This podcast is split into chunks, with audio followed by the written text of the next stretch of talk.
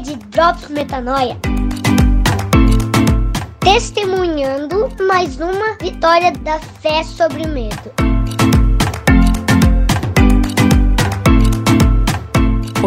Mari e o Drops Metanoia tá no ar para combater todas as mentiras que boicotam a sua vida espiritual e a minha também, né, minha gente? Porque eu não tô gravando isso aqui à toa, certamente sou abençoada junto com vocês e expando a minha mente com cada episódio do Drops. O pensamento gatilho que a gente vai trabalhar hoje é selecione quem você ama. Já ouviu esse conselho? Pensa bem, gente dá trabalho. Assim, eu amo as pessoas que são evoluídas e fazem a missão de Deus, mas isso é para poucos, né? Porque tem que ser muito evoluído para isso. A gente tem que escolher bem as pessoas que a gente ama, porque, né, as pessoas às vezes apunhalam a gente pelas costas.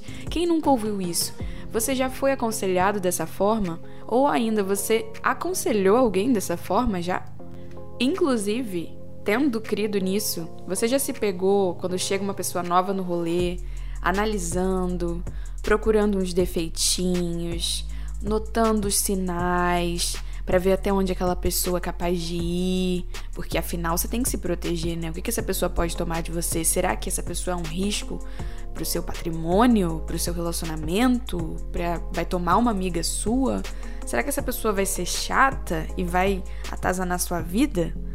Eu conheço várias pessoas que vivem assim, preocupadas e ocupadas, se protegendo do prejuízo que algumas pessoas más podem causar a elas. Sabe por que, eu tô falando com tanta propriedade disso e detalhamento? Porque eu fui uma dessas pessoas.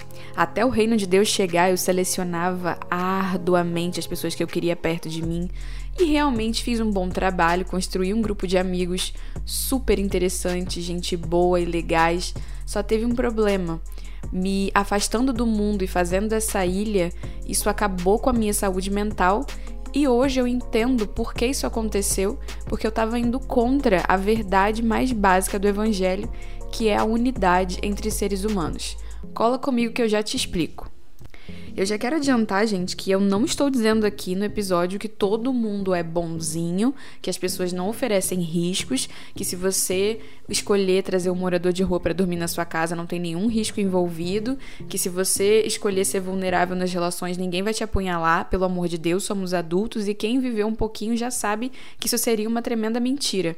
É claro que as pessoas são capazes de fazer a gente sofrer pra caramba e toda vulnerabilidade só é vulnerabilidade porque importa, de fato, um risco de dar errado, de dar ruim. A questão é que, como diz Guimarães Rosa, o que a vida quer da gente é coragem. E quando você se acovarda diante das relações, quando você se nega a se conectar com a unidade, né, de todos os seres humanos, com o próprio Espírito Santo, portanto, você perde também a sua própria vida, sua vontade de viver, sua vida perde sentido, porque a vida não brinca. Para experimentar a vida, ou a gente crê num Cristo que é tudo em todos, ou a gente vive sob o nosso próprio governo, nosso próprio controle, e isso é uma vida demasiadamente solitária que nos leva a situações de limite de saúde mental, como ansiedade, depressão, porque ninguém consegue controlar o fluxo de amor que, que tá dentro de si, sabe? O fluxo de amor que tá dentro de você transborda ou transborda para todo ser humano, ou você vai fechar a torneira e vai morrer de sede. Então, tudo que eu tô falando aqui não se baseia, repetindo, né, na crença de que as pessoas são maravilhosas, mas de que quando a gente aponta o dedo para alguém que é menos maravilhoso que a gente, é óbvio que a gente tá supondo que nós somos muito melhores, né? E por não desejar essa vida orgulhosa e pedante para você que eu já experimentei, tô gravando isso aqui para clarear algumas coisas. Vamos às escrituras, porque o povo aqui do Metanoia adora um versículo, começando com Atos 10, 34, um clássico. E Pedro, abrindo a boca, disse: Reconheço por verdade que Deus não faz acepção de pessoas. Autoexplicativo, né, gente? Bora para outro versículo, esse aqui é diferentão e chocante. Judas 1, 9. Contudo, nem mesmo o arcanjo Miguel, quando estava disputando com o diabo acerca do corpo de Moisés, ousou fazer acusação contra ele, mas disse: O Senhor o repreenda. Que, que eu tô querendo dizer com esse versículo aqui, gente? Vou explicar o contexto, né? O corpo de Moisés estava em disputa biblicamente pelo arcanjo Miguel. e por Satanás. E aí, o cara estava diante do próprio Satanás, gente. Olha a metanoia que é isso aqui. Você não pode acusar e proferir palavra de acusação e julgamento sequer contra o próprio Satanás. O arcanjo Miguel não ousou fazer acusação injuriosa contra ele. Ele simplesmente disse: O Senhor o repreenda.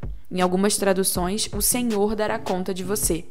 Então, olha a seriedade disso aqui, gente. Numa batalha entre um anjo e Satanás, ele não tinha autorização para proferir uma palavra de acusação contra Satanás. E você aí pegando um filho de Deus que chega ao seu encontro e não só profere palavras de acusação, mas segrega, às vezes incentiva outras pessoas a se afastarem dessa pessoa. Cara, isso é grave, isso é sério, isso é o cerne do reino de Deus, a unidade entre as pessoas e a impossibilidade de acepção e acusação nas nossas relações. Sigamos aqui nas Escrituras, bora para Efésios 4, 3, 4. Façam todo o esforço para conservar a unidade do Espírito pelo vínculo da paz. Há um só corpo e um só Espírito, assim como a esperança para a qual vocês foram chamados é uma só. Vou combinar esse versículo aqui com o último do apóstolo Paulo também, que está lá em 1 Coríntios 4, 3, 4. Pouco me importa ser julgado por vocês ou por qualquer tribunal humano. De fato, nem eu julgo a mim mesmo. Embora em nada minha consciência me acuse, nem por isso justifico a mim mesmo. O Senhor é quem me julga. Eu costumo dizer, gente, para quem às vezes pensa, ah, esse negócio do reino, da graça, é muito fácil, é muito mole, não tem, não tem trabalho, não tem esforço. Tá aqui, gente. Biblicamente, o esforço, né, que a gente pode aconselhar incondicionalmente é para conservar a unidade do espírito pelo vínculo da paz. E só existe uma coisa que pode quebrar a unidade entre os irmãos. Começa tudo com julgamento. Todos os históricos na Bíblia, né, de, de violência, de separação, de abominação é, em relações, começa com alguém julgar o outro pior ou indigno, entendeu? E às vezes na nossa vida espiritual a gente se pega numa armadilha demoníaca, que é ficar se julgando ou julgando pessoas com medo danado de errar. E aí eu me crivo, crivo meu próximo, julgo, julgo, julgo, julgo, sendo que tá aqui, tá escrito, nem Paulo que era o maior apóstolo da história, pôde julgar, ele tinha conhecimento para isso, discernimento para isso, mas ele não julgava nem a si mesmo, muito menos o irmão, e disse quase que as mesmas palavras que o arcanjo Miguel, que o Senhor julgaria, o Senhor diria o que, o que iria acontecer. Qual a nossa parte? Qual a parte que nos cabe, gente? Olhar para Cristo, olha para Jesus, dá o seu melhor na sua relação pessoal com Ele. É interessante que quando a gente fica teorizando sobre os critérios do que deveria ser certo e errado, a gente ganha uma margem muito grande para julgar o que a gente deveria fazer ou deixar de fazer, ou o que alguém deveria fazer ou deixar de fazer. Mas é constrangedor quando a gente olha para o Cristo no madeiro crucificado e ao exemplo também que ele deixou em vida, porque parece um amor tão sensacional, tão genuíno, tão profundo, tão revolucionário, que você não consegue se manter legalista diante dele, porque o constrangimento do amor que ele transmitiu é tamanho que você só consegue enxergar o pecador que você é. E constrangido por se ver tão mal diante dele, você desenvolve misericórdia para o seu próximo. E aí você sai de um patamar espiritual de medida, de unidade de medida, do que é certinho, de quem entendeu certo, para alguém que está aos pés de Jesus, tentando amar um pouquinho, um pouquinho, quem sabe, perto do oceano com o qual foi amado. Se você está se identificando com o que eu estou falando, eu te proponho que você confesse no episódio de hoje para Deus. Fala, eu julgo as pessoas porque no fundo eu me acho melhor que elas. Eu quero a misericórdia para mim e lei para o meu irmão. Eu faço a acepção de pessoas que o meu Deus não faz.